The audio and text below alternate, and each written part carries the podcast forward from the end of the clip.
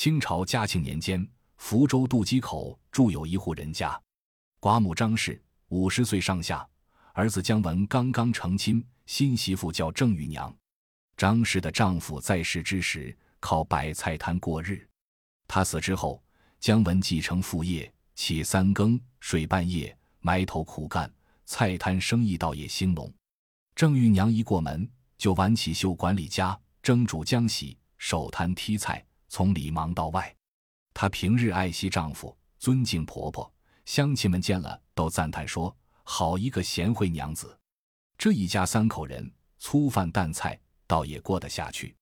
美中不足的是，当婆婆的张氏既多心又多话，专爱找习如的岔子，以显示当婆婆的威严。张氏还有一种毛病，嗜赌如命。一吃饱了饭，她就把双脚翘上桌腿。和左邻右舍打起四色牌来，输了不愿走，赢了还想赢，往往赌到半夜三更。人们暗地里都称他四色迷。张氏毕竟上了年纪，哪经得起天天熬夜？有一回，她病倒在床，媳妇连忙过来递茶送汤，又跟丈夫商量，请医调治。医生诊明病根，开了药方，又交代姜文，令堂并无大病。主要是熬夜过多，神损体亏。此症吃药为次，滋补为主。最好买一只乌肉鸡，加上当归炖服。姜文听说母亲无大病，这才放下心来。果然，张氏服过一帖药，就能起床走动。姜文忙完早事，急忙赶到集上买乌肉鸡去。姜文将买来的乌肉鸡交给玉娘烹调，要她好生侍候母亲。然后他又到西湖官家村饭菜去，玉娘将乌肉鸡杀净切细，加上当归，放进锅里炖了起来。他怕火候不准确，特意点一条香线晾时间，只要香线燃尽，鸡肉就炖好了。玉娘坐在灶边，边烧火边缝制婆婆的冬衣。猛然，她听见婆婆又在门口招呼左邻右舍来赌博，急忙放下针线箩，走了出去。玉娘轻声细语的劝阻张氏：“婆婆打牌太伤神，您的病还没好，得注意保重啊。乌肉鸡快要炖好了，您就留在屋里等着吃鸡吧。”张氏却把好心当做驴肝肺，脸一翻说：“哼，你公公在世时还不敢管我，你当媳妇的竟管起婆婆来。”郑玉娘连忙陪笑道：“婆婆，我哪敢管您，是怕您精神不好，赌了会输。”张氏一听，勃然大怒：“呸！你一出口就说晦气话，打我的彩头！”说完，顿着脚走了。郑玉娘眼睁睁的看着婆婆又去打牌，无奈的叹气一声：“一等鸡炖好，就到河边洗衣服去了。”再说，张氏到了隔壁后后奶家里，凑齐了人就开赌。他连打了十几轮，回回都是输，不由得肝火上冲，心里埋怨道。今天手气不好，都怪媳妇倒了彩头。他心越急，手越乱，越输越厉害，干脆把手中的牌往桌上一摔，站起身来就走。后后奶慌忙叫道：“四色迷逃走了。”张氏恼怒的一挥手：“谁逃走？你且分牌，我回趟家就来。”玉娘在河沿一边洗衣服，一边挂心婆婆吃鸡的事。一洗好。她急忙赶回家来，正要到邻居去叫婆婆，却见婆婆脸色铁青的走进门来。婆婆，当归乌肉鸡炖好了，快趁热吃吧。玉娘边说边端出蒸鸡的钵头来。张氏白了媳妇一眼：“我儿子买的，我当然要吃。”张氏把筷子插进钵头，夹起一块是鸡爪，扔回去，再夹起一块是鸡翅膀，又扔回去，接着又夹起块鸡骨头。他更为恼火，口里嘀咕道：“怎么连一块鸡胸、鸡腿也找不到？”玉娘近前一看，心里也犯疑：鸡肉怎么变得这样少？她想了想，忙说：“婆婆，莫非我去洗衣服时，猫跑进来偷吃？要不这些你先吃吧，等姜文回来了，叫他再去买。”说话间，姜文回来了，一进门就问：“娘，鸡吃了吗？”张氏鼻孔里哼了一声：“吃？你们还会有好东西给我吃？你看看锅里除了骨头还有什么？”姜文靠近一看，也愣了。他转身看玉娘，玉娘嘴角含怨；再看母亲，母亲双目冒火。于是他低声问玉娘：“这鸡肉刚捧出来？”“嗯。”母亲还没开始吃。哎。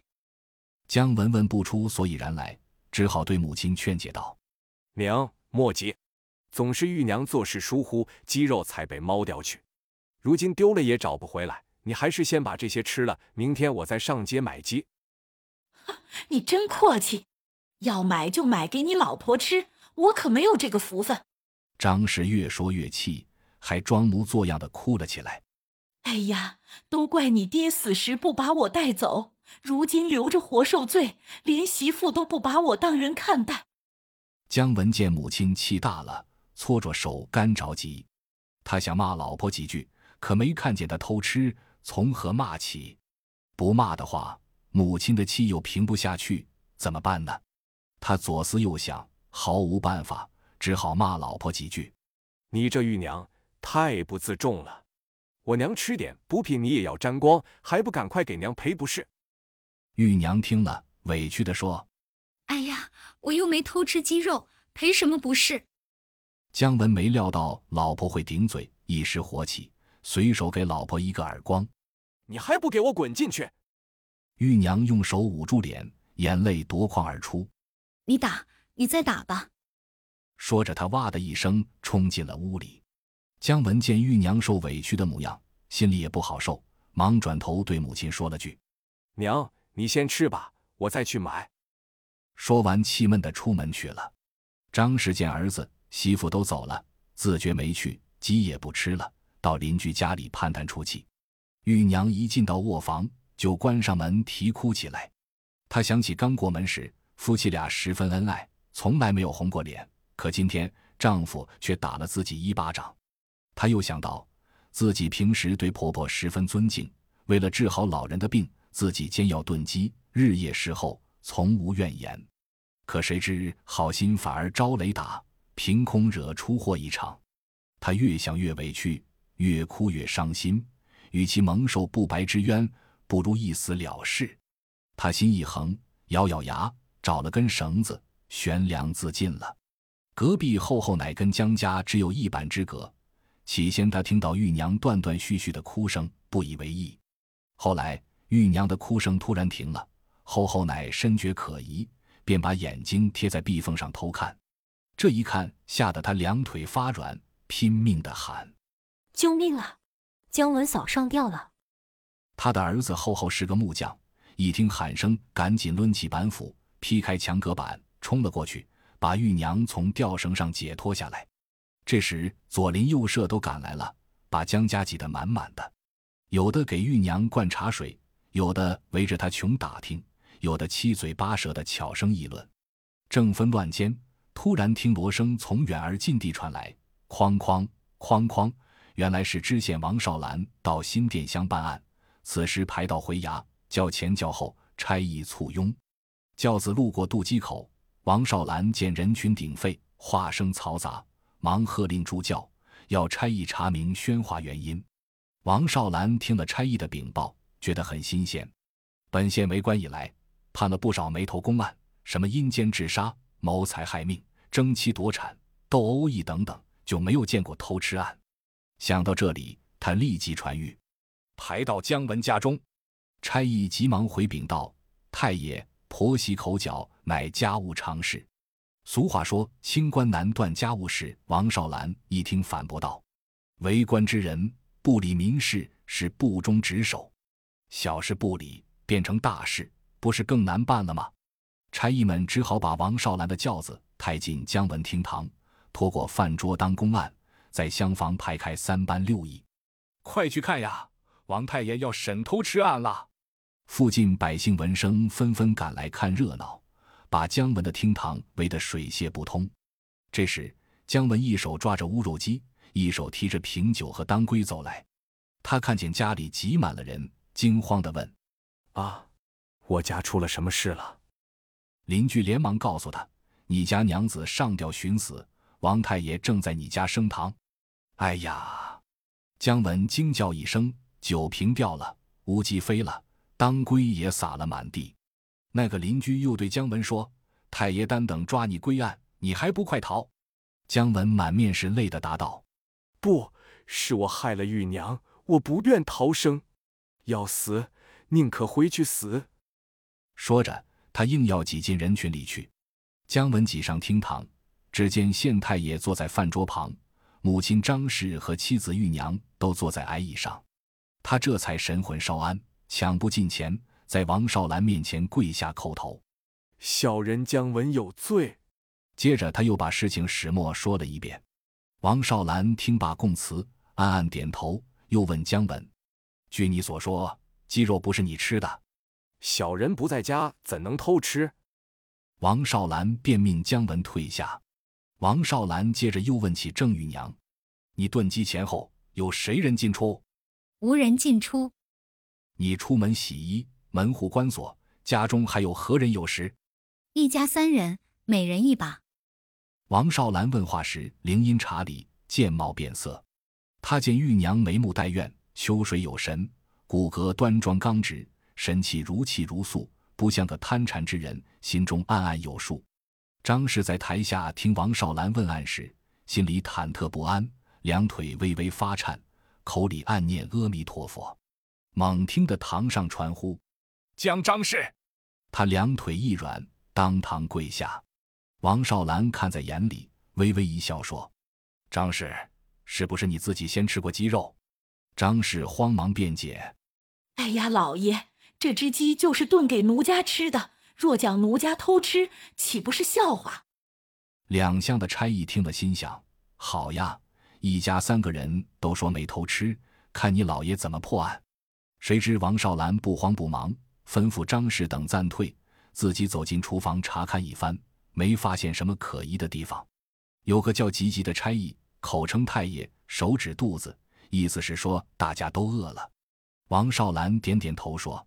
好，吉吉，就命你出去买两斤粉干，四两桐油。吉吉疑心自己听错了，忙问：“太爷，买什么油？”王少兰一笑：“四两桐油，这一下听清楚了吗？桐油怎能煮着吃？”吉吉心里嘀咕了句，嘴里不敢多问，转身就走。不多时，吉吉买到桐油、粉干，前来交差。王少兰就叫他用桐油来煮粉干。煮好后分成三份端来，吉吉更加摸不着头脑，只好依令去做。三碗粉干一端上公案，王少兰自己不吃，也没叫差役吃，却令姜文先吃。姜文接过一碗，闻到桐油味就觉得恶心，只好憋住气，连吃了三大口。只听哇的一声，姜文抢进痰盂，翻肠倒肚的呕吐起来。王少兰见了，忙命吉吉拿根小竹竿拨拨痰盂。看吐出来的是什么东西，吉吉这才明白上司的用意，便在痰盂里拨弄了几下，回报道：“姜文所吐除了粉干，就是米粥糟菜，并无鸡肉。”王少兰听了，点点头，又命郑玉娘吃粉干。玉娘见此情景，心中有数，坦然地接过粉干就吃，吃完也照样呕吐，吐出来的东西和丈夫一样，内中并无鸡肉。王少兰指着最后一碗粉干。